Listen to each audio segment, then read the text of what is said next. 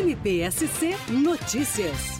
Na manhã de hoje, no Dia da Consciência Negra, a 40 Promotoria da Capital e a Prefeitura Municipal de Florianópolis assinaram o projeto de lei que institui o programa Floripa Antirracista. O programa Floripa Antirracista busca estabelecer estratégias de combate ao racismo e de incentivo a ações afirmativas para afrodescendentes em Florianópolis. Nosso compromisso é que possamos, a partir de 2024, realizarmos ações concretas relacionadas a uma postura e a um compromisso comprometimento antirracistas. E isso será feito por meio de campanhas, é, sobretudo educativas, de letramento racial e de eventos que valorizem todos aqueles que historicamente têm promovido a luta e a resistência contra a desigualdade racial, o racismo, a intolerância, que lutam por espaços de inclusão da cultura e religião afro-brasileira.